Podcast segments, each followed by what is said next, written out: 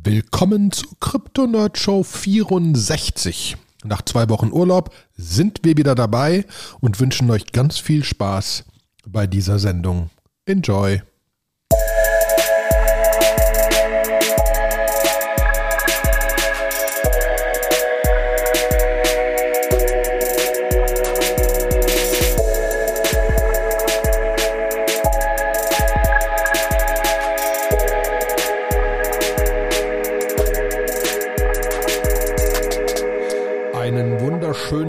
Tag, liebe Krypto-Nerdshow-Freunde. Nach einem längeren Urlaub meinerseits ist es wieder soweit und ich sitze hier mit Sebastian. Einen wunderschönen guten Tag, mein Freund. Guten Tag. Ja, äh, Guten auch. Tag. Entschuldigung an deiner Stelle, an dieser Stelle. Ich wollte eigentlich äh, den jemanden einladen als Gast und hab's dann einfach nicht hingekriegt, weil mich dieses Arbeiten, dieses echte im echten Leben einfach schlichtweg davon abge abgehalten hat. Dann waren auch alle krank noch und mehr ging dann nicht. Äh, ja, also und, das, äh, und ja, ja, wir haben eh noch, wir haben theoretisch zwei verschiedene Gäste, aber ja, wir müssen mal mit diesem Gästethema irgendwie Organisation und so ist äh, ja Spaßveranstaltung hier, ne? Also Spaß habe ich, sobald wir aufnehmen, die Organisation drumherum ist einfach dann artet zur Arbeit aus. Äh, deswegen sollten wir doch einfach mal überlegen, was in unserer langen Abwesenheit alles so Schönes passiert ist. Ne? Und äh, ja, äh, ich, ich bin ja weiter, also bei mir ist ja einfach auf Basis dessen, dass ich in verschiedenen Krypto-Projekten, so NFT-Projekten drin ist, mehr so die NFT-Seite. Und dann finde ich immer lustig, wenn von dir dann so, so, hier sind die Core-Dev-Updates, so das wirkliche Zeugs. Äh, deswegen, deswegen bring mich doch mal aufs Laufende, was denn so in diesem, in diesem Ethereum, was nebenbei mittlerweile deflationary ist. So ziemlich. Also es geht gerade richtig schön runter, äh, nachdem es ein bisschen hochgegangen ist. Ähm, äh, es sind zwar irgendwie, es sind zwar irgendwie, ich hatte es eben irgendwie auf und müsste es jetzt wieder finden. Ähm, aber ich glaube, es waren irgendwie, äh, wo ist es denn hin? Wo habe ich es denn hingetan? Ich hatte es doch vorhin offen. Ah, da, genau. Es sind 4500 ETH neu dazugekommen zwar seit dem, seit dem Update. Es geht aber jetzt in letzter Zeit runter, Link haben wir reingetan. Und wären wir noch bei Proof of Work, wären es 420.000 ETH, die dazugekommen wären. Mhm. Also so ein, ein Prozent davon. Es wird weniger, ne? Ja. Das, das, das Ja, also deswegen. Und es läuft reibungslos, ne? Also, oder. Ja, flawless. Gab's- Also, das kann man sagen. Wir haben ähm, Tim Beikos Core Dev Update in den Shownotes verlinkt. Da äh, bespricht er auch ein paar von den Sachen und sagt einfach, ähm, es hat eigentlich mehr oder minder flawless haben sie gemerged. Es hat jetzt relativ lange so eine kleine Cooldown-Phase gegeben. Ich glaube, alle, alle waren glücklich im Urlaub und waren mal am Strand und haben mal einfach so ein bisschen plätschern lassen. Und nichts ist passiert. Und ich glaube, jetzt geht's aber wieder weiter, geht auch wieder los äh, für das nächste Update, also für das Shanghai-Update, was jetzt als nächstes kommt, ähm, ist ein Call gescheduled für den 27. Oktober. Und dafür sind dann schon die Kandidaten äh, da, also quasi die was welche EIPs jetzt reinkommen. Viel technisches Zeug, irgendwie äh, EVM Object Format, äh, End of File, Code Validation, Push Null Instruction, gehen wir jetzt nicht drauf ein. Spannendste ist, glaube ich, Beacon Chain Push Withdrawals at as Operations, also dass sie einen neuen Operationstypen einführen, um quasi auf der Beacon Chain Withdrawals zu ermöglichen.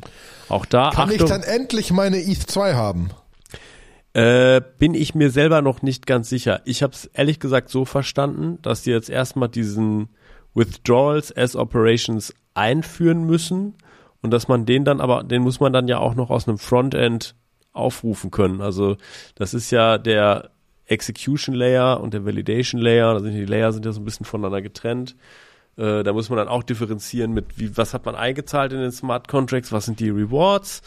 Und ähm, also ich glaube nicht, dass man mit direkt mit Shanghai schon es rausziehen kann. Wäre natürlich schön. Wir haben ja letztes Mal im Podcast gesagt, dass das noch mehrere Monate dauert, äh, bis man sein Geld da wieder rauskriegt. Das wäre jetzt dann ja nicht so viel, wenn Aber das ist jetzt nur ein Scheduled Call. Noch ja, nicht ja, der ja, ist noch nicht der Release, ist nur erstmal Scheduled Call. Das sieht man auch in dem, in dem GitHub, äh, stehen alle Sachen auch als not merged, not implemented. Also es gibt in Aragon und Ethereum Jazz sind ein paar von den Sachen noch drin und der spannende, der 4895er, der ist noch nirgendwo irgendwo drin. Der muss dann ja erstmal, also das, die Tasks sind dann Client Integration Testing, äh, dann Fuzzing Testing, dann gucken, ob irgendwelche komischen Forkblocks dann entstehen und dann muss das auf die einzelnen Clients, Gatsby, so Nethermind und so weiter, muss überall drauf. Ne? Und das muss dann Okay. pass passieren, damit das gut geht. Also da ist jetzt noch, das dauert noch drei Monate. Ne? Ja, ähm, genau. Ähm, dann auch News, Prismatic Labs. Das sind die, die einen der größten äh, Ethereum äh, äh, Clients machen für, für die Validations.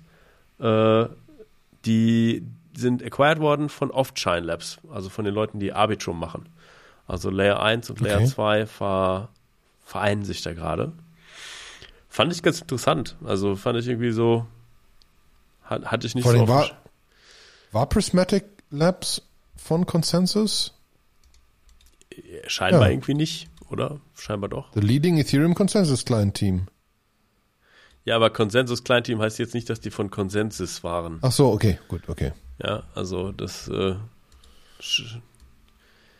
so. Okay, Ähm, klar. Aber, aber okay, das ist schon ordentlich, ne? Da äh, passiert was. ja, Ja, vor allen Dingen, weil ja Level 2, Level 1 und so weiter, da bin ich ja immer noch, also das ist immer noch für mein Gehirn kompliziert, wie das, wie das zusammenfallen wird. Vor allen Dingen, weil ja ein, ein Vitalik da so mit 7000 Punkten so großartig von begeistert ist, dass alles in die richtige Richtung geht. Und also ich finde immer noch Level 1, 2 und hin und her tauschen einfach also mhm. Hanebüchen. Hanebüchen. Ja. Ne? Aber das ist nur, das bin nur ich. Gut. Vielleicht. Ähm, auf der anderen Seite, was ich vorhin noch äh, über den, über den Telegram-Channel wiedergefunden habe, Celsius ist ja kaputt gegangen und so, ne? Mhm. Und die sind ja bankrott. Und dann gibt's Dokumente und so scheinbar auch ein 14.000 Seiten Pamphlet, wo Usernames draufstehen und Wallets und so weiter und so fort, wer da wie viel Geld in Celsius hatte. Äh, was, was, was, was A, so, also, ist schon ein bisschen privacy-mäßig krass, dass das alles einfach so gepublished wurde, ne? Mhm. Ähm, und du siehst halt auch, welcher von den Founders wie viel da rausgenommen hat, ähm, äh, kurz vor dem Collapse und so. Ähm, die, die, die Frau von einem der Gründer hat zwei Millionen rausgezogen, ein paar Tage bevor die Withdrawals gehalten worden sind. Äh, also, das, da bin ich echt gespannt. Mhm. Ja. Ähm, klar, kann, kann man mal gucken. Ist halt immer viel Ja. zu viel, viel zu viel Geld drin im Markt. Ja, genau. Ja. So. Ähm, ich habe noch äh, äh, äh, zwei andere Sachen, die, ähm, die ich spannend finde. Ähm, David Hoffmann ist einer der lieben Menschen, die Tornado Cash genutzt haben. Für die, die ähm, das schon länger her ist. Tornado Cash war dieses Thema, um anonym quasi Geld zu verschicken, weil es quasi mittendrin gewaschen wird. Ähm, also du schickst Geld rein, auf der anderen Seite kommt Geld raus und die Transaktion ist nicht mehr äh, linear nachverfolgbar. Ähm, und es war ja so, dass das Department of Treasury quasi gesagt hat, das ist alles illegal und so weiter und das ist Geldwäsche und einer der Entwickler wurde ja irgendwie äh, auch in Holland äh, inhaftiert, äh, was glaube ich immer noch nicht durch ist. Ähm, und äh, alle Leute sind da quasi so plötzlich kriminell, weil sie mal irgendwas über Tornado Cash gemacht haben. Also super viele Wallets wurden geflaggt als Achtung, das ist ein doofer Geldwäscher. Äh, Und da hat jetzt der erste mal gesucht und gesagt, Dude, es gibt auch legale Use Cases und äh, ich bin nicht kriminell, nur weil ich Tornado Cash benutzt habe. Was ein spannender Punkt ist, finde ich. Weil das ja genau das ist, worüber wir auch gesprochen hatten. Das ist schon, ne, es gibt Leute, die darüber gespendet haben, ohne genau, dass sie wissen, dass sie, dass sie wollten, dass man weiß, wer das gespendet hat und so. Also es, es gibt Use Cases, wo Tornado Cash einfach sinnvoll ist und nichts mit Geldwäsche zu tun hat. Und da bin ich echt gespannt, was, äh, was daraus wird. Ne? Also da ist mal jemand mit Geld hingegangen und gesagt, ich mach mal die andere Richtung. Ne? Ich sue jetzt einfach mal. Department of Treasury von Amerika zu suen ist auch mal so ein Life Goal, ne? Also kann man so sagen. Ich, In seinem Tweet sagt ich David verklage mal den Staat. versus Janet Yellen. Ja, es ist einfach irgendwie, er muss ja jetzt jedes Jahr muss er irgendwie so einen Report äh, machen, dass er nicht kriminell ist. Mal näher ans Mikro bitte. Du bist weiter Ja. vom Mikro weg, sonst Äh, wieder ab. Ja, Äh, also er muss jedes Jahr muss er einen Report machen, dass er nicht kriminell ist. Das ist, glaube ich, so das Ding, weswegen er sich aufgeregt hat. Ne? Es ist irgendwie muss er so, so ein Formular ausfüllen, so ich bin nicht kriminell, nein. So, ähm, Das ist ein bisschen wie diese Teile, wenn du nach Amerika fliegst. Nein, ich habe keine Bombe dabei. Nein, ich will keinen terroristischen Akt machen. ja, genau. Wenn man es doch macht, das hatten sie aber unterschrieben, dass sie es nicht machen. Ja, Äh, well about that. Ähm, ja. Ja, also es ist krass. Also eine genauere ähm, Sache gibt's, haben wir auch nochmal verlinkt. Bei Coin Center gibt's ein bisschen die, äh, die Begründung dafür, wer sagt, wie er es sagte. Er sagte, ähm, dass eigentlich, also erstmal Privacy ist auf Ethereum jetzt nicht per Default gegeben, sondern muss schon Tools wie Tornado Cash benutzen. Aber er sagt so, Privacy ist eigentlich ein Grundrecht, äh, was man haben sollte. Und ähm, äh, sagt, er sieht es jetzt nicht ein, äh, nur weil er da ein Privacy-Tool benutzt hat, irgendwie äh, deswegen direkt per se erstmal äh, so dazustehen. Ne? Und das Ganze, das Ganze wird sich ja noch verschärfen. Also ähm, einer der Kandidaten, die wir hier für die Gäste haben, die sind ja im Identity Management Bereich. Wir haben ja den Stefan Noller, der mit Key, KYCT ja auch ein Tool entwickelt und auch irgendwie dann so ein bisschen äh, sagt so, ja, wir speichern Sachen auf der Blockchain ab. Da find, bin ich auch ganz gespannt mal drauf, wie, wie das funktionieren soll, weil ich, soweit ich verstanden habe, ist es schon so, dass man sich halt identifizieren muss und dann wird schon wirklich sehr krass Klarnamen auf der Blockchain gespeichert. Also Teile des Identifizierungsprozesses werden auf der Blockchain gespeichert. Das heißt, danach bin ich zu 100% on-chain identifizierbar. Ja, aber nicht 100 Prozent. Es werden nicht alle Daten, das hatte ich äh, mit Stefan nochmal besprochen. Ich bin mir nicht mehr genau sicher, ob der Name dann schon, schon klar ist, aber Doch, ähm, der Name, das sagt man. Also auf der Webseite steht drauf, äh, Achtung, dir ist bewusst, dass dein Name anschließend auf der On-Chain gespeichert ist. So, ne? Genau. Und Und, es werden auch andere Sachen gespeichert, die werden aber verschlüsselt gespeichert. Aber den Key hat die Plattform, weil sie aus legalen Gründen bei einer, bei einer Anfrage, bei einem Dispute ja, nachgucken muss. genau erklären können müssen. Ne? Wo Und es dann die Diskussion ist, das ist ja potenziell schön in Deutschland, wo das irgendwie über Gericht gehen muss und so weiter und so fort. Aber wie ist das denn in Dubai? Ne? So, also deswegen, da sind noch einige Sachen offen, aber die arbeiten auch da dran, weil, also, wenn ich eine Sache zu Stefan sagen kann, dann weiß ich, dass dem Privacy wichtig ist. Das weiß ich auch, das will ich jetzt auch gar nicht in Frage stellen, aber ich kann mir halt gut vorstellen, dass genau für solche Cases, ne, du hast ein Ethereum-Wallet und du willst jetzt einfach mal dein, dein Wallet, mit dem du ganz viel NFT-Kram, sonstigen Kram, dies, das gemacht hast oder so, möchte jetzt nicht, dass da jetzt irgendwie äh, da, da rein gemintet wird, eine Auto, komplette Authentifizierung, willst ein neues Wallet machen, willst da mal ein paar Ether reinschieben, ja, und willst das aber voneinander disconnecten und dann macht es einfach Sinn, das eigentlich über Tornado Cash, so- ich glaube, der, der gängigste Weg ist momentan pseudo geheim zu halten, ist ja auch nicht geheim, weil äh, Regierungen könnten einfach bei Coinbase oder so anfangen, aber irgendwie, das ist nicht für jeden publicly komplett einsehbar, es ist einfach irgendwie ein neues Wallet zu machen und es irgendwie von Coinbase oder Kraken zu fanden. Ja, so Ja. Und ich, äh, kannst du bitte wieder näher ans Mikro gehen? Noch Tu näher? So, als wäre es festgeklebt. okay, ja. Ich will nicht, dass wir wieder Soundprobleme haben. Ja, gut. Aber stimmt, du kannst theoretisch natürlich die Sachen einmal durch irgendeinen Exchange jagen, dann ist es ein bisschen versteckter. Ja, bin ich dabei.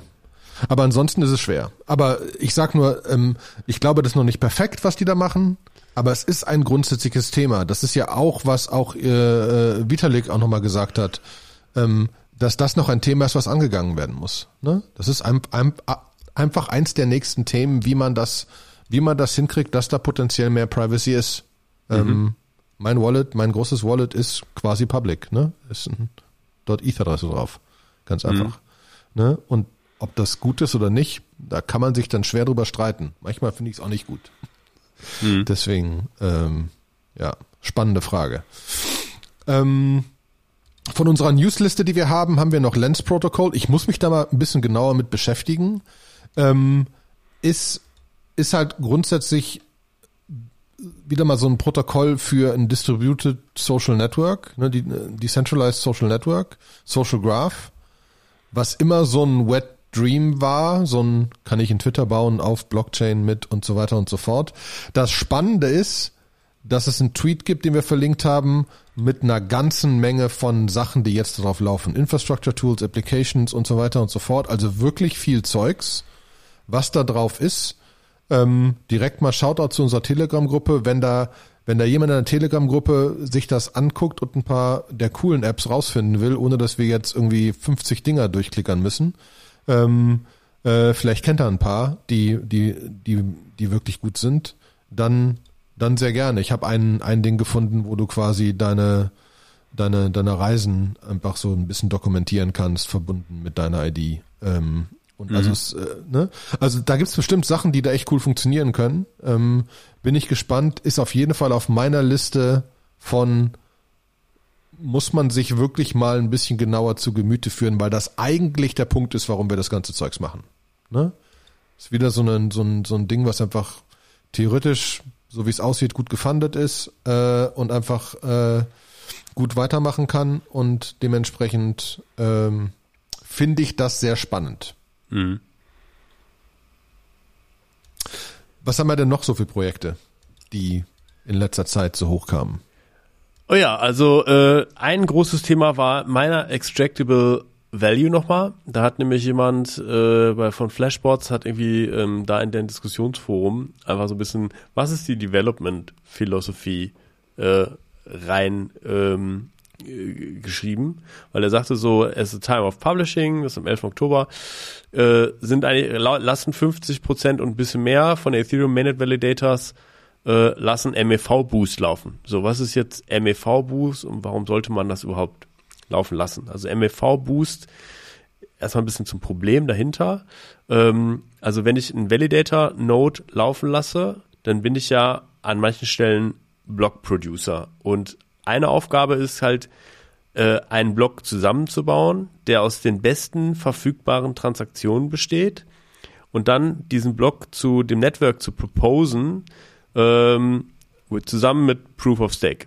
Ja, so und ähm, so jetzt wie kann ich denn diesen Block zusammenbauen? Also ich kann irgendwie sagen, ich nehme einfach die letzten, alles, was im Mempool rumliegt und so weiter und so fort. Und äh, die Idee ist halt, also wenn da alle untereinander ähm, Competition machen würden, welche, welche Transactions sie reinnehmen. Man kann es irgendwie sagen, nehmen die Transaktion mit den meisten Fees, weil die geben mir halt einfach viele Fees. Ähm, dann erstmal ist es für, für große Pools halt leichter, da irgendwie Schindluder zu treiben. Dann ist es halt sehr intransparent und deswegen hat man sich zusammengeschlossen, haben sich die Flashbots zusammengeschlossen, haben gesagt, wir machen eine Software, eine Middleware, äh, die genau das äh, anbietet, dass es dem, also quasi dieses meiner Extractable Value demokratisiert.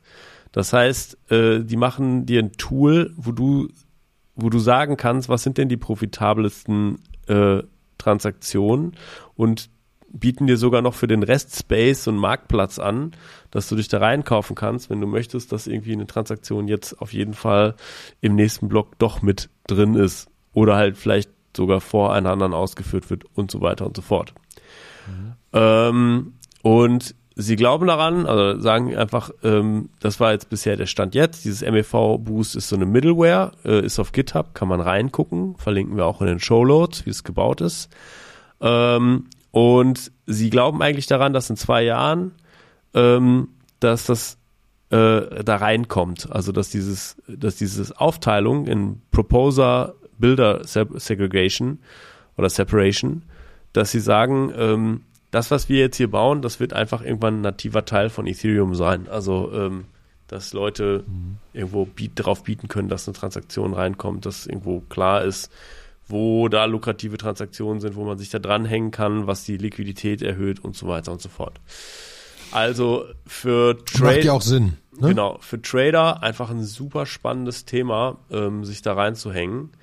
Ähm, auch irgendwie, was sehr spannend ist, es gibt diese MEV Watch und äh, die sagen, es gibt halt, also wenn man sich das von der Architektur darunter anguckt, dann gibt es halt diese Miner Extractable Value Relays, die äh, sich das angucken. Und das Witzige ist, ein paar davon sind in den USA und damit sind sie OFAC, unter, also unterstehen sie irgendwie der OFAC und haben dann auch schon irgendwie OFAC Compliance irgendwie gemacht. Und bei MLV Watch kann man sich das angucken, welche Relays OFAC-compliant sind und welche das nicht tun. Zum Was heißt denn, dass die das sind? Ja, dass sie, äh, die haben dann so ein paar Zeilen Code drin, dass sie zum Beispiel Tornado Cache blocken. Ja, dass sie äh, auch, mhm. ne, dass da schon ein paar Sachen drin sind, ähm, ja, die da reingucken. Ja, aber das wird einfach ein immer weiteres, ne? Also, ja, ich kann mir vorstellen, dass es ein Thema wird. Besonders wenn du natürlich wieder überlegst, dass es auch dieser Markt wird sich erholen und es wird wieder mehr Transaktionen geben und dann wird es wieder spannender, wie du diesen, wie du diesen Boost nutzt. Mhm. Ne? Deswegen, und gerade wenn du jetzt denkst, dass dann irgendwann große Firmen reinkommen und ein und ein, ein, ein, ein keine Ahnung, äh, irgendeine riesengroße Bank will halt sicher sein, dass irgendwas jetzt passiert. Mhm. Genau. So. Das ist, äh, so kann man das eventuell auch forcieren, dass manche Sachen im gleichen Block passieren, weil ich hatte ja, ich hatte neulich das Gespräch, ich weiß nicht, ob ich es schon erzählt hatte, dass ähm, in der normalen Bankwelt, wenn du ähm, wenn du jetzt Aktien in US-Dollar kaufst und damit Euro mit Euro, also das, was wir steuermäßig immer problematisch sehen mit Ethereum. Wenn du, wenn du jetzt kann, du hast 10.000 Dollar rumliegen, die äh, ein Jahr alt sind und dementsprechend theoretisch nicht mehr, äh, nicht mehr steuerrelevant sind. Und dann kaufst du irgendeine Aktie für 1000 Euro, muss aber in US-Dollar gewandelt werden, um dann die Aktie in US-Dollar zu kaufen. Nehmen wir das mal jetzt so an. Ähm, dann ist es in der normalen Bankenwelt so, dass das den Staat auch nicht interessiert, dass du zwischendrin mal was gekauft hast. Dann, sobald das innerhalb von einem Tag passiert, hast du nicht dieses Problem, dass die 1000 Dollar dann, also dass du quasi deine ersten von den 10.000 1000 rausnimmst und die anderen, ne, dass du dieses Problem nicht hast, weil es am gleichen Tag passiert ist. Vielleicht wird das in der Kryptowelt nicht der gleiche Tag sein, sondern irgendwann der gleiche Block, mhm. so dass du einfach sicherstellen musst, dass wenn ich in einem Block etwas mache, dann kaufe ich kurz Ether und mache im gleichen Block einen Kauf zu dem Ether und verkaufe den Rest, den ich nicht gebraucht habe, direkt wieder zurück und so weiter. Oder mache das über eine gewisse Blöcke hinweg glaube ich, wird nachher steuerlich und so weiter und, und transaktionell spannend. Ja. Deswegen glaube ich, dass da noch einiges passieren wird. Ne? Ja, glaube ich auch. Sehr geil. Ja, und wir sind uns ja auch einig, dass die Regulation wird da eigentlich dazu führen, zu einer breiteren Adoption, zu mehr Sicherheit. Weniger ja. Wilder Westen. Ja. Genau, ein spannendes Projekt für Anfänger ist äh, die Ethereum Cat Herders. Äh, die haben so eine kleine Plattform gebaut, wo man sich zu EIPs ähm, Videos angucken kann. Wenn man die fertig geguckt hat, kann man ein, ein POAP-Claim, ein Proof of Attendance, kann dann quasi sich so ein Badge in sein Ethereum Wallet holen. Ich habe verstanden, was dieser EIP tun wird. Ähm, ich glaube, diese, diese POAPs, die sind nichts wert also jetzt nicht das machen, aber ich glaube einfach für alle die, wenn wir hier mal sagen, das ist der EIP 4857 und Olli und ich gucken da schon seit Wochen drauf und wissen genau, was zu tun ist. Äh, und ihr könnt nicht so mitreden, da kann man einfach mal gucken. Es ist einfach eine schöne Lernplattform. Ich finde es sehr süß, dass du immer sagst, dass ich auch tiefgründig in den EIP reingucke. Ja, klar. Ich schick dir die doch immer auf Telegram und da gehe ich davon aus, ja, wenn genau. ich dir die geschickt habe, dass du das von Dann vorne ich die Zeile für Zeile durch. Ja, ja, genau. Genau. So. Ja. Ja, dann führe ich mal den Demo-Code aus und so. Das ist schon ja, tiefgründig hier. ja. So geht's. Was ich spannender finde, ist äh, neue Uniswap-App. Ja. Ab dem 11. Äh, ist, sie, ist sie live gegangen. Ne? Und äh, sieht sehr schick aus, alles ein bisschen smoother von den, von den Interactions, von den Animationen. Aber inhaltlich ist natürlich auch ein paar Sachen dazugekommen. Du kannst jetzt, äh, es gibt so einen Tokens-Tab, wo du dir verschiedene Tokens angucken kannst, kannst danach suchen, äh, du kannst direkt ein Support-Ticket machen. Es ist, es wird erwachsener. Ja, wenn ich denke, wie kompliziert das in den Anfängen von Uniswap war. Und dann ist eigentlich recht lange eigentlich immer mit der gleichen äh, User Experience geblieben und nicht weiterentwickelt worden oder nur so homöopathisch. Irgendwann so. müssen diese Menschen ja auch mal was tun, ne? Die da ja, arbeiten. Genau. So. So rechtfertigen. Und es muss ja auch weitergehen. Ähm, mhm. Dann gibt's ein, ein neues Projekt, das heißt Dolomite. Das ist ein Margin-Protokoll und ein Decentralized Exchange, der auf Arbitrum läuft. Ähm, ich habe mir den nicht super genau angeguckt. Also ich weiß jetzt nicht, äh, ob es nicht vorher auch schon einen gab. Es gibt, glaube ich, es gibt, glaube ich, ein paar, ehrlich gesagt. Ähm, und warum der jetzt so unfassbar viel besser ist. Ähm, aber, aber ja, also da kann ich geleveraged Margin Trading machen. Ähm, und das Ganze mit relativ geringen Fees, weil auf Arbitrum gehen die halt noch Ne? Ähm, und Ja, aber zeigt für mich vor allen Dingen wieder, dass einfach, und das merkt man immer wieder, wir hatten das eben mit Lens Protocol, ähm, es wird es gibt gebaut. ein paar Protokolle mittlerweile, da wo einfach Zeugs gebaut wird. Ne? Und Ja. besonders auf den, auf den L2-Chains oder, oder sehr Focus-Chains auf ein, auf ein gewisses Thema, wo einfach viel passiert. ja. Ähm, anderes Projekt, was äh, äh, jemand auch im Telegram gechannt hat, Power in Telegram geteilt hat, ist Delegate Cha äh, Cache. Ähm, ist hier so ein bisschen der Punkt, aus Sicherheitsgründen macht es ja irgendwie Sinn, dass man ähm, sein, sein, sein Ethereum Wallet mit irgendwie ähm, äh, mit einem Hardware Wallet einfach wirklich absichert. Ne? Das heißt Ledger, keine Ahnung was. Wenn dann ein Airdrop kommt, will man das aber nicht wirklich zu irgendeinem Ding connecten. Du hast das schon einigermaßen sicher gebaut und dann willst du nicht zu irgendeinem Airdrop connecten und da irgendwas tun, äh, weil das Risiko einfach zu groß ist. Und mit Delegate Cache ist es jetzt so, dass du eine Möglichkeit hast, das sicher zu machen, indem du das über, über andere Systeme dann das, den Airdrop claimst und das nicht direkt mit deinem, mit deinem Hardware-Wallet machen kann. Was ich, äh, was mir, also was auf meiner Liste von Bookmarks relativ weit oben ist, weil es einfach heißt, ähm, dass man sich ein bisschen sicherer fühlen kann. Ähm, weil ansonsten da einfach zu viel Zeugs drin ist. Finde ich auf jeden Fall sehr spannend.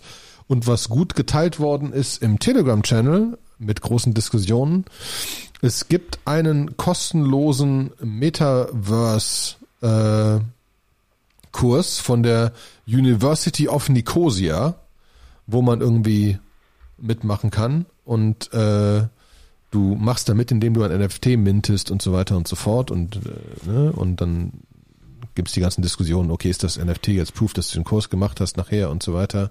Ähm, äh, du kriegst da ein Certificate, äh, kannst du das aber traden potenziell, also wie, sieht- wie sieht das aus? Immer noch ein großes Thema.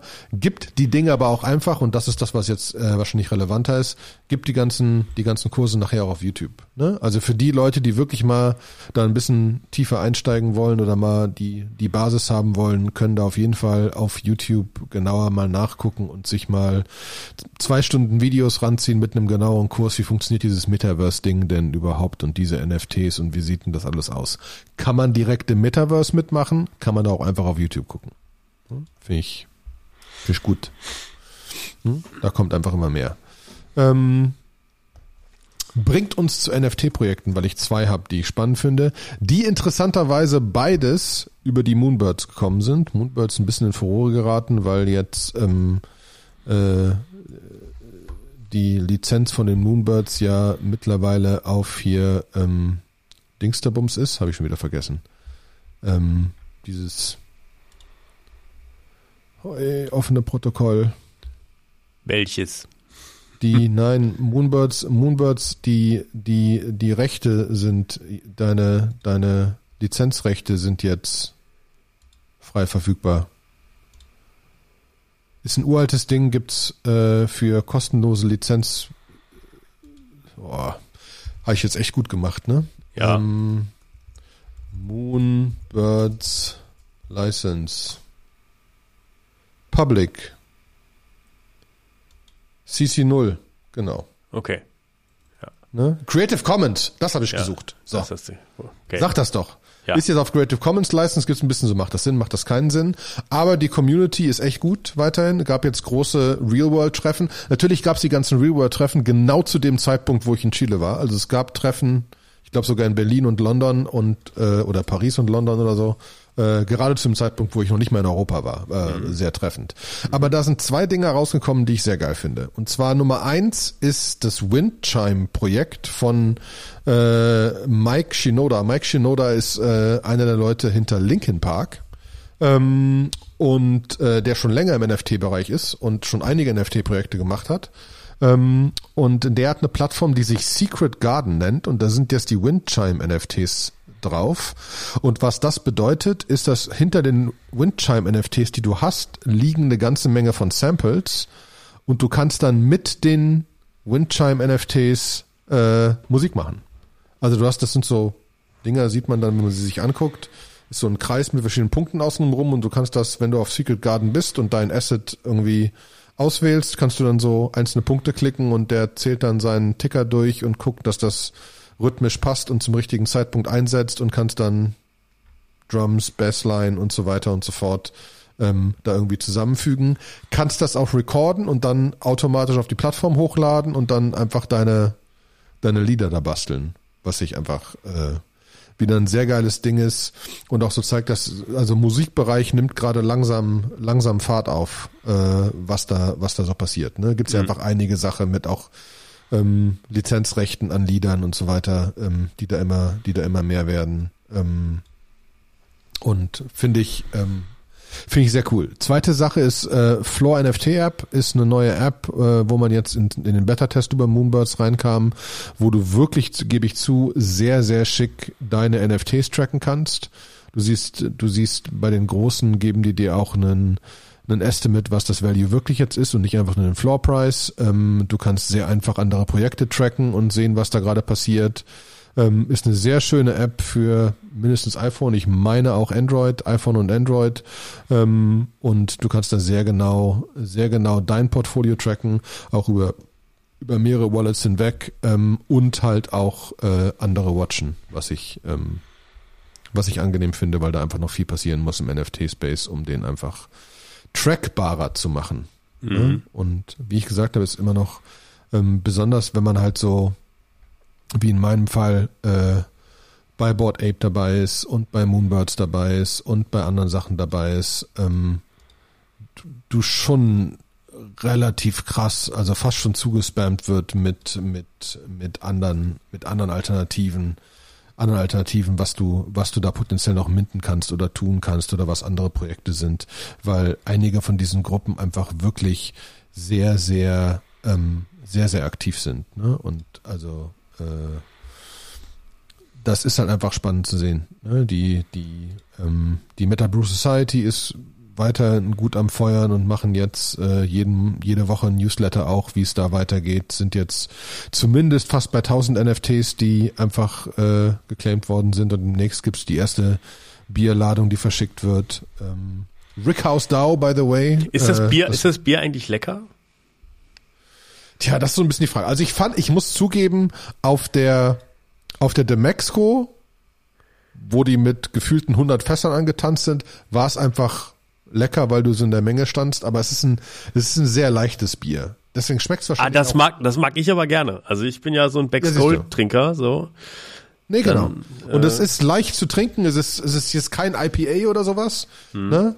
Ähm, dementsprechend kann man das schon kann man das wirklich schon sehr, sehr gut trinken.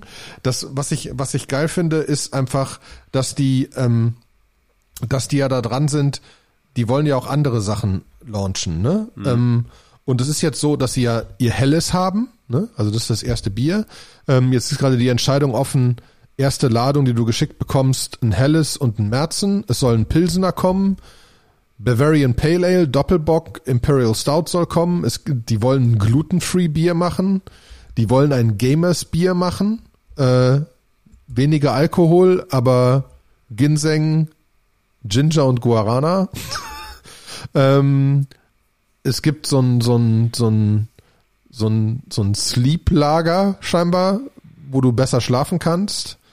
Mehr was wie Energy Drink, irgendwas Anti-Aging. Also die haben die haben einige Sachen vor, wo, wo vielleicht normale Biermenschen ein bisschen so, hä? Mhm. Deswegen bin ich, also ich bin da auch gespannt. Ich habe keine Ahnung. Ich habe auch gerade auf dem Flug das erste Gluten-Free Bier in einem Kühlschrank gesehen und dachte, jetzt geht's aber los. Ähm, aber äh, ich darf mich ja nicht beschweren, nach, ähm, nachdem ich, nachdem ich grundsätzlich ja ganz allgemein ähm, Heavy Untapped User bin und irgendwie 500 verschiedene Biere da drin habe, darf ich mich nicht beschweren. Ähm, aber deswegen, also weiterhin das Schöne ist, die Better Brew Society Jungs geben einfach, Jungs und Mädels geben einfach wirklich, wirklich gut Gas, was einfach wirklich schön zu sehen ist. Äh, Rickhouse, äh, auch geil. Rickhouse macht ja Gin und Whisky und sonst was äh, Sachen. Da kriegen jetzt, äh, gibt's jetzt so ein Flask, so ein, wie man so früher hatte, weißt du, so im Anzug in alten Zeiten so ein dünnes Ding mit Ledereinband und so. Also man merkt einfach, das dauert alles ein bisschen Zeit und da kommen langsam Sachen. Ich meine, äh, wenn du jetzt, wenn du dir jetzt, ähm, keine Ahnung, Rock Me United anguckst, das Trikot ist immer noch nicht raus, das muss jetzt auch irgendwann kommen äh, äh, und du hast halt einiges, wo einfach passiert. Die, die, die Hoodies von Adidas sind gekommen, aber der Trainingsanzug müsste jetzt vor Weihnachten kommen. Also die nächsten Monate müsste auch der Trainingsanzug kommen. Mhm. Siehe Olli dann bald in gelbem Tracksuit.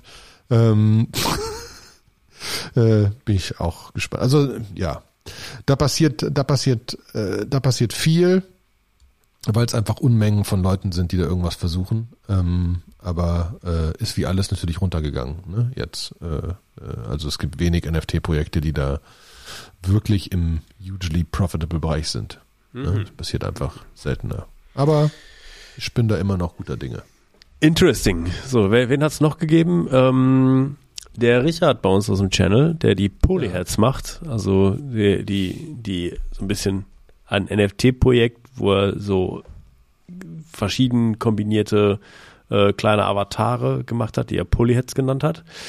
Ähm, der hat eine neue Collection auf OpenSea gelauncht, die heißt ähm, Polyheads Evolved und ähm, da hat er folgendes gemacht, fand ich auch ganz cool. Er hat Stable Diffusion genommen. Für alle, die nicht wissen, was Stable Diffusion ist, das ist eine künstliche Intelligenz, mit der man äh, Kunst generieren kann. Also man kann der künstlichen Intelligenz sagen, was man sehen will.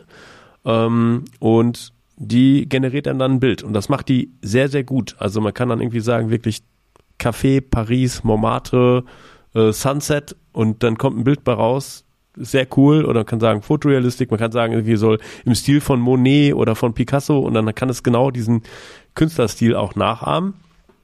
Und ähm, äh, die, das ist halt quasi Text to Image und äh, Stable Diffusion kann aber noch was anderes. Das kann auch Image to Image. Und er hat quasi als Input für die Bilder hat er seine Polyheads genommen, hat dann noch ein bisschen Prompt dazu gemacht, wie was weiß ich Surfer Hair oder whatever, ähm, und hat daraus quasi evolved Polyheads gemacht, die äh, sehr cool ultra aussehen. Geil aussehen. Ja, ultra geil aussehen, wirklich richtig cool. Und äh, die könnt ihr jetzt äh, bei OpenSea käuflich erwerben. Also sind wirklich ja. richtig schicke Dinge dabei. Ich finde immer noch, Richard, wenn du zuhörst, ich finde, ich müsste meine Polyheads gegeneinander kämpfen lassen können oder so. Ja. Und dann müssten da so Dinger draus werden. Weil ich habe einige Polyheads und es wäre einfach ultra geil, wenn ich durch Burnen dieser Polyheads mir einfach ein Polyheads involved in random basteln. Hatte ich, hatte ich mit ihm auch drüber gesprochen. Ich glaube einfach irgendwie, äh, ne, es ist ja für ihn auch nicht jetzt ein Ding, was er, was er hauptsächlich macht und äh, es ist ein Projekt und ich glaube jetzt nochmal was zu bauen, wo man dann das, dies machen kann und so, ähm, da da gehört dann viel dazu. Aber es ist einfach, ich finde es schön. Also ich sage irgendwie. Ich finde es ich find's ultra ich schön hätte, und ultra geil gemacht. Ich hätte, glaube ich, gerne einfach so ein, so ein Polyhead auf einem Hoodie drauf. Fände ich richtig geil. Ähm, Boah, ja, oh, so ein. Ja, ja. Ne? Wenn ich mir 1409 angucke, zum Beispiel gerade auf äh, Dings, boah, das wäre schon krass. Ja. Also da kann man einige, äh, die, die würden sich auf, also kann man bunt machen. Das kann schon, das kann schon, das kann schon ein Brand werden sogar. Also ja. krass. Und wo wir bei so Bildern sind, hast du dir mal mit Journey angeguckt? Ja, klar. Hattest du mir ja empfohlen. Äh, ja, leck genau. mich am Arsch ist das immer noch mittlerweile immer wieder am Spielen. Nutzt das immer wieder für irgendwelche Blogartikel. Einfach brauchen, kannst die Headline vom Blogartikel und den ersten Paragraphen reinbasteln und dann kommt ein Bild raus und das kann ich schon nehmen. Ja. Ja, das, das machen jetzt ganz viele, ne? Also das gibt, äh, gibt ein paar, also Stable Diffusion ist eins, Midjourney ist eins, ähm, sind halt einfach wirklich Text, Text to, to Image äh, AI, die wirklich sehr gut ist. Und ähm, das, das sagt man schon, in der Musikindustrie ist das jetzt schon so richtig durch. Also da ist es irgendwie, äh, gibt es ganz viele, weil ich selber auch Musik mache, folge ich ganz vielen Channels, wo wirklich Leute sagen, wie, wie werde ich professioneller Musiker, wie mache ich bestimmte Dinge. Und da war das im letzten Monat gefühlt, hat jeder darüber berichtet, dass wenn du irgendwie äh, einen Track irgendwie fertig hast und du willst ihn auf Spotify oder Apple Music releasen, dann hast du die Möglichkeit halt mit einem Artist zusammenzuarbeiten. Irgendwie einen, den du kennst in Deutschland, wahrscheinlich recht teuer, einen, den du nicht kennst aus Deutschland, günstiger, aber immer noch teuer. Einen, den du nicht kennst, international, irgendwie von Bali oder sonst wo, günstiger, dann irgendwie auf Fiverr bis runter zu, du zahlst halt 50 Dollar für ein Artwork und jetzt ist es halt Stable Diffusion. Ähm, das heißt, es sind Cents, ja, also wenn du dir da zum Beispiel... Du meinst, du meinst, um das Artwork zu deinem Lied zu um, machen? Genau, machst einfach, sagst einfach, was du für Emotionen hast und der generiert ein Bild und das nimmst du dann, um das bei Spotify hochzuladen, so. Und da gibt es jetzt auch ganz viel, so was daraus resultiert, ne, das ist halt irgendwie, äh, man hat einmal das bisschen das Problem, dass die Sachen unter Umständen äh, gecopyrighted sind und äh, man, man weiß halt also auf gecopyrightetem Material gelernt worden ist und manchmal reproduziert die AI dann auch gecopyrightete Sachen, das sieht man. Das manchmal sind da plötzlich so Unterschriften mit drin. Die kann man da nicht so ganz erkennen, aber ist ja schon befremdlich. Und da ist jetzt so wirklich die Grenze von wie legal ist es eigentlich? Momentan ist es halt so wilder Westen, so wie bei YouTube am Anfang auch super viel eigentlich gecopyrighteter Content hochgeladen worden ist, aber man hat erstmal gesagt, naja, ist ja das Internet und wir gucken erstmal. Und äh, genauso ist es jetzt auch gerade. Jetzt ist die AI da, generiert Bilder. Kein Mensch muss das machen, aber kann schon sein, dass sich irgendwer mal beschwert und sagt so, hey, wenn ich das eingebe, kommt da mein Bild raus. Schwierig, ja. Ähm, so, und ja. ähm, ich bin gerade dabei, ich zeig dir gleich, ich habe gerade Crypto Nerd Show einmal in Midjourney eingegeben. Nur Crypto Nerd Show. Ja. Cool. Lustig. Er ist, er ist bei 43 Prozent. Ich, äh, ich, ich halte es dir gleich in die Kamera. Können wir überlegen, ob wir da was von. Es ist so, also vor allem Crypto Notch ist natürlich vier, also das sind vier sehr unterschiedliche Bilder, die da rauskommen. Der macht ja immer vier Bilder zuerst. Ähm, äh, bin ich, äh, aber das, äh, wir müssen uns einen Bart wachsen lassen. Also du hast ja schon Bart, ich habe keinen Bart. Ich habe nur so drei Tage Bart, der gilt nicht. Ja, äh, ja. Was haben wir denn noch? Krass. Wir haben. Äh, also, Entschuldigung, genau, ja. Ich habe Zeug für Developer. Ich habe einen schönen Artikel ja, äh, Behind the Scenes Crafting On-Shine SVG Capsules, wo jemand wirklich irgendwie so ähm, sich sich darüber legt, wie man halt irgendwie SVG Sachen macht, die aber auch on-chain rausgegeben werden. Ne, ähm, ist einfach für jemanden, der mal was on-chain, was Generatives machen will. Das ist ein schöner Artikel, wie man on-chain, off-chain verheiratet, wie man eine bestimmte Sachen macht. Dann habe ich ein Repository, The Auction Zoo, was eine Auction-Plattform ist, ähm, wo wo man einfach sagt, Auktionen sind manchmal on-chain ein bisschen limitiert, weil du halt auf Blöcke warten musst, weil du auf Epochen warten musst und so weiter und so fort. Und wie sie das äh, gelöst haben, ähm, ist cooler Code. Also habe ich mal reingeschnuppert, sind äh, sind ein paar schöne Sachen drin, ist mit Frauen, also ist wirklich Best Practice gerade gebaut, ist sehr gut dokumentiert. Ähm, fand ich einfach mal, gerade wer irgendwie mal sagt, hey, ich wollte schon immer mal wissen, wie so eine Auktionsplattform on-chain aussehen würde, kann einfach da mal reingucken. Ist von äh, Andreessen Horowitz, äh, also unter deren Namespace äh, quasi gepublished worden vor ein paar Tagen. Ähm, dann hat es noch gegeben äh, ein Fuzzing with Foundry. Fuzzy Test, also Fuzzing Testing ist halt, dass du ein Smart Contract Interface nimmst und du steckst halt wirklich super random Inhalte rein und guckst, was kann kaputt gehen. Ne, das ist so ein bisschen, um Unexpected Behavior zu testen. Ähm, und da steht halt drin, wie du das mit Foundry machst und zwar at scale, also wirklich eine Contract Function wirklich auf 100 Millionen verschiedene Art und Weisen irgendwie durchtestest, sodass da nicht plötzlich ein Hack irgendwie die ganze Kohle wegdraint. Ähm, dann gibt es auch ein paar ERCs. Es gibt ERC-Ref, das ist ein GitHub-Repository, wo ganz viele Referenzimplementierungen für ERCs wie ERC20 und so weiter einfach mal veröffentlicht werden und äh, man nachgucken kann, weil es gibt ja, es gibt Open Zeppelin, da gibt es andere, dann Open Zeppelin hat zum Beispiel auch was für den NFT-Standard ERC äh, 721, aber es gibt auch irgendwie dieses RCA, das ist so ein Gas implementiert, also wo einfach verschiedene Implementierungen verglichen werden und so ein bisschen man gucken kann, ähm, wie es genau funktioniert. Und dann gibt es den Multi-Resource NFT-Standard. Ja, das ist ähm, die Idee dahinter ist, dass ein NFT aus multiplen Ressourcen bestehen kann, die halt auch verschieden dann wieder genutzt werden können. Also soweit ich es verstanden habe, könnte man das für, für Games halt sehr gut benutzen. Ähm, so dass ich irgendwie sagen kann, ich habe halt ein Schwert, ich habe irgendwie ein Schild oder so und das Ganze wird von einem NFT repräsentiert, das gerade ich bin, aber da stecken unterschiedliche Sachen dahinter. Ähm, und das haben sie halt ausspezifiziert und standardisiert, wer es braucht. Ja. Ähm, ja, und dann bin ich auch schon durch mit meinen Themen. Ja, das ist sehr gut. Ähm, ich habe ein neues Bild. Ich zeig dir jetzt. Zeig mir ein Bild. Muss aber auch dann irgendwie irgendwo hochladen, damit die Ja, ich, Tele Telegram-Channel. Ihr müsst alle, das- ihr müsst alle in den Telegram-Channel reinkommen, ein bisschen nach oben scrollen. Der Olli postet das dann da gleich. Zeig's mir mal. Oh ja, krass, oder? ja. Kann man jetzt, kann man jetzt fast überlegen. Also es ist wirklich nur Crypto Not Show. Ich habe danach noch mit NFT und Ethereum und so weiter, aber das ist der NFT Ethereum, das ist langweilig geworden. Das, ich, ne, das ist hier, das ist nur das gefühlte Ethereum-Logo. Ne? Ja. Aber, aber das würde ich fast so, auch wenn es vier Bilder sind, ich wüsste jetzt gar nicht, ob ich eins davon auswählen sollte oder einfach nur sagen würde, das, das nehme ich jetzt mal als das, für heute nehme ich das als das, als das Bild bei Crypto Nerd Show, ganz einfach. Mach doch einfach mal. Ja, ach, war das eine Freude. Ach, war das eine Freude. Ja, aber wir schaffen es immer wieder. 45 Minuten finde ich sehr gut. Ja. Und damit, äh, liebe Leute, ihr könnt auch gerne mal, wir haben eben drüber gesprochen, müssen wir langsam auf Discord wechseln.